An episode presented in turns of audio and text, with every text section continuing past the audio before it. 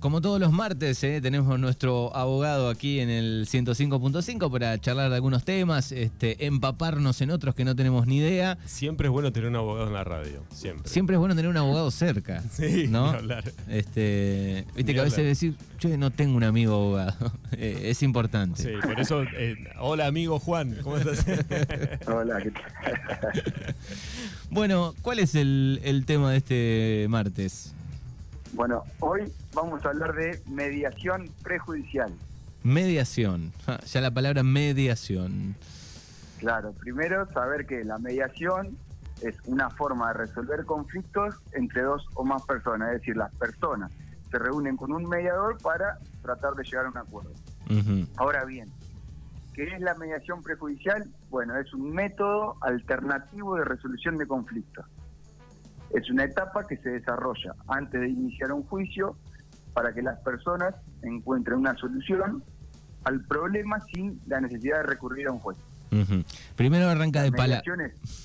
Primero, Claro. digo, primero arranca de palabras, así nomás. Eh, no llega a buen puerto y ahí puede ir a la mediación, digamos. Tal cual. La mediación es voluntaria, es confidencial y es- está basada en el diálogo. ¿Para qué sirve esta mediación? Bueno, sirve para que las personas encuentren de forma rápida y sencilla una respuesta a sus problemas jurídicos. De esta manera son las personas quienes encuentran la solución al problema y no un juez. En caso de que no se resuelva el problema en mediación, recién se puede ir a la justicia como un segundo paso a seguir. Eh, ahí vale aclarar que el mediador no dice quién tiene razón, sino que lleva a las partes a iniciar un camino para reconsiderar el conflicto y llegar a una solución. Claro, es, es como una escucha y, y de ahí este, va sacando este, conclusiones sobre el tema. Tal cual, es un tercero imparcial que trata de acercar a las partes y obtener una solución antes de eh, iniciar, eh, por ejemplo, una demanda.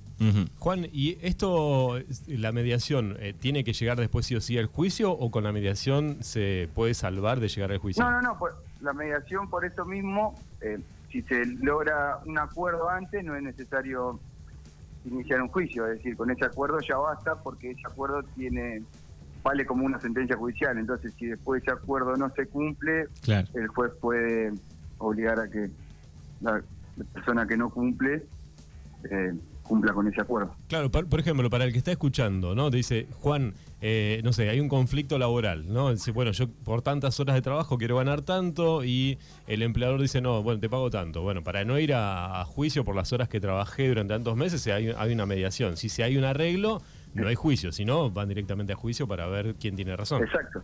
Eso, ¿Cuáles son las ventajas de esto? Que ahorra mucho tiempo, porque la mediación consiste en una o más reuniones en un corto plazo. Un juicio puede durar muchísimo tiempo. Claro. Además, los gastos de la mediación son menores que los de un juicio. Entonces hay ahorro de tiempo y ahorro de dinero. ¿Y cómo se elige el Una mediador, cuestión Juan? importante. ¿Cómo? ¿Cómo se elige al mediador? ¿Eso lo, lo- lo decide la justicia? El ¿Cómo- mediador, el mediador es elegido por sorteo por la Cámara correspondiente de un listado de- del registro de mediadores. Se sortea un mediador y es- ese va a ser el que va a llevar a cabo la mediación. ¿Y, y el lugar? ¿Dó- ¿Dónde? Y el lugar, el lugar de la mediación es en la oficina del mediador. Ah, bien, perfecto. Es, Claro, a veces, es a el veces se- mediador el que Sí. No, decía que a veces escuchamos este, que no se presentó una de las partes, ¿no? Estaba tal fecha estipulada para mediar y directamente una de las partes, por ejemplo, lo hemos escuchado, eso no, no se presenta, por ejemplo. Así que ahí va derecho ju- al, juicio. En esos casos, cuando una de las partes no se presenta o es incompareciente, se la tiene como ausente. Y puede hasta recibir una multa. Entonces, con esto aclarar que es obligación de la parte requerida asistir a la, a la mediación. Juan, y, y con respecto al tema de la mediación, ¿tiene más resultados positivos que negativos este tipo de prácticas? Y sí, a lo largo de estos últimos años, eh, lo que hace es agilizar la- de- las causas, porque muchas veces a la- al poder llegar a un acuerdo en mediación y no tener que iniciar demandas, no se congestionan tanto los juzgados y se llegan a acuerdos más rápido y es beneficioso tanto para las partes como para la justicia también. ¿Qué más tiene que saber el, el oyente? Entre, ¿El tipo de mediaciones eh, hay diferentes o hay una sola? Hay varias mediaciones, sí, pero lo que eh, lo que por ahí, antes de, de aclarar eso, decir que cuáles son las partes que intervienen en una mediación. Sí. En la mediación, las partes son el mediador, la persona que reclama o requirente, la persona que es convocada por el reclamante, el requerido y los abogados de cada una de las partes. Además pueden participar de la mediación otras personas, porque el mediador o las partes pueden citar eh, a todos aquellos cuya presencia consideren importante para, para hallar una solución. Sería como una especie, para- una especie de, de testigo, digamos. Yo afi- quiero afirmar algo y puedo presentar una especie de testigo también en esa mediación. Sí, sí, lo que considere importante para, para lograr el acuerdo, ¿viste? Bien. Pero lo importante acá es cuáles son las causas que deben cumplir con, con la instancia de mediación previa y obligatoria.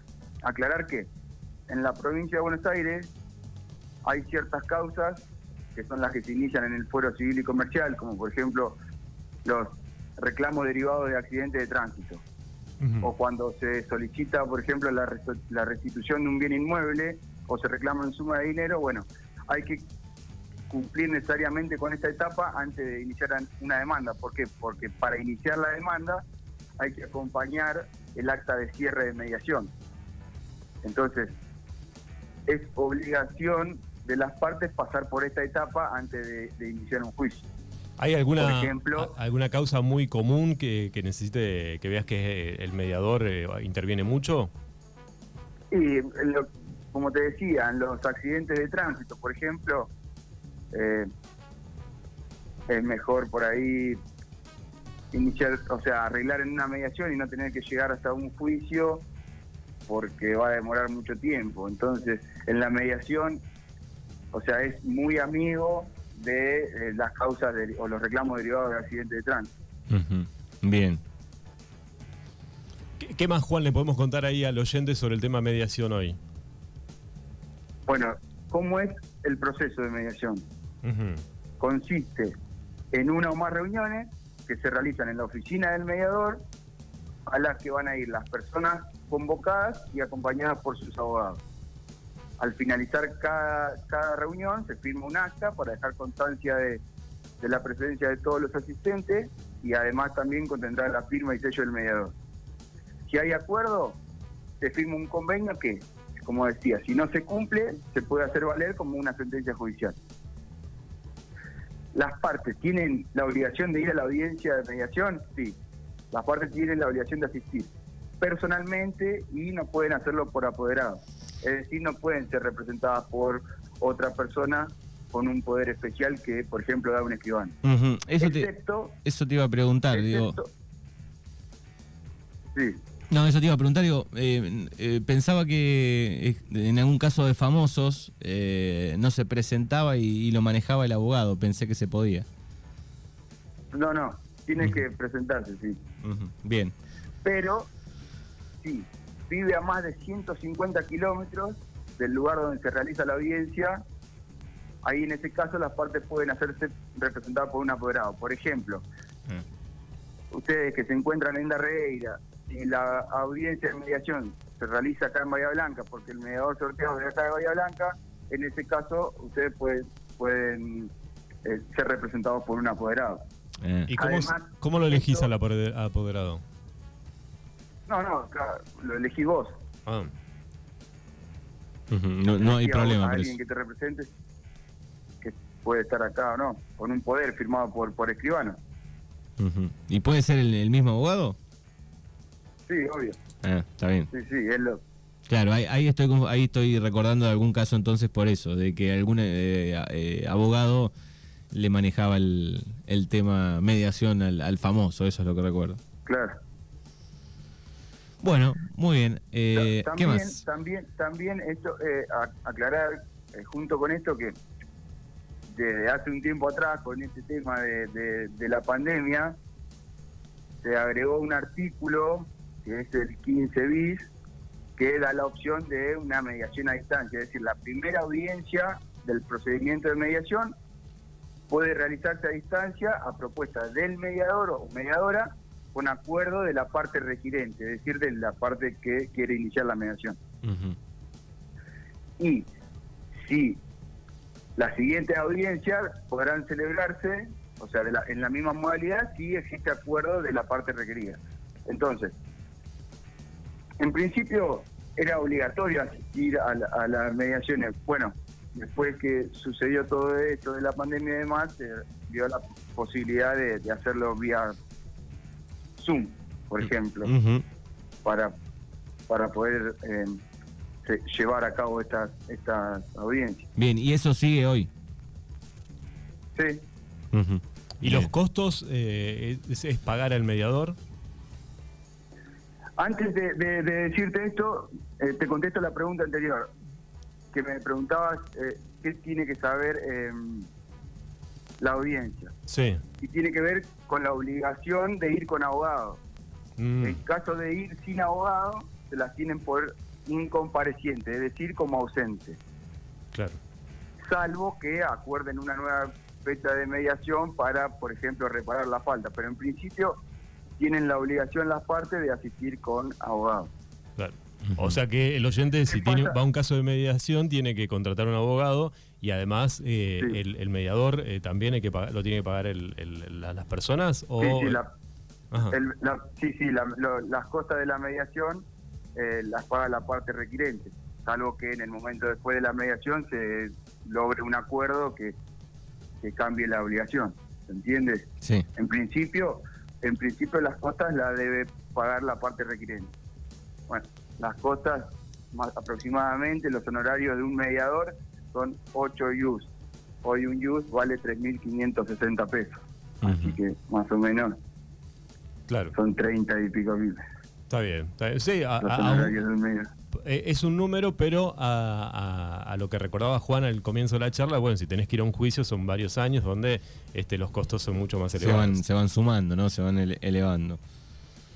Sí, además que otra de las ventajas que, que, no nombramos es eh, el ahorro de energía, porque en la mediación, la- o sea, vos no estás enfrentado con la otra parte, vos estás se- sentado para para acercarte y lograr un acuerdo. Ya en una etapa judicial ya está atravesando un juicio y bueno, psicológicamente por ahí, viste, a las personas le, les pega diferente. Sí, sí, es un desgaste, digamos, de, por ahí de años, eh, que se podría evitar con esta mediación. Tal cual. Bien, Bueno, ¿qué pasa si las partes llegan a un acuerdo? Se firma ese acuerdo y ya no es necesario ir a la justicia.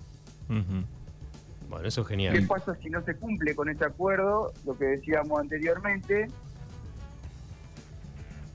ese, ese acuerdo puede ser ejecutado como una sentencia judicial. Es decir, un juez puede obligar al incumplidor a que haga eh, lo pactado en el acuerdo.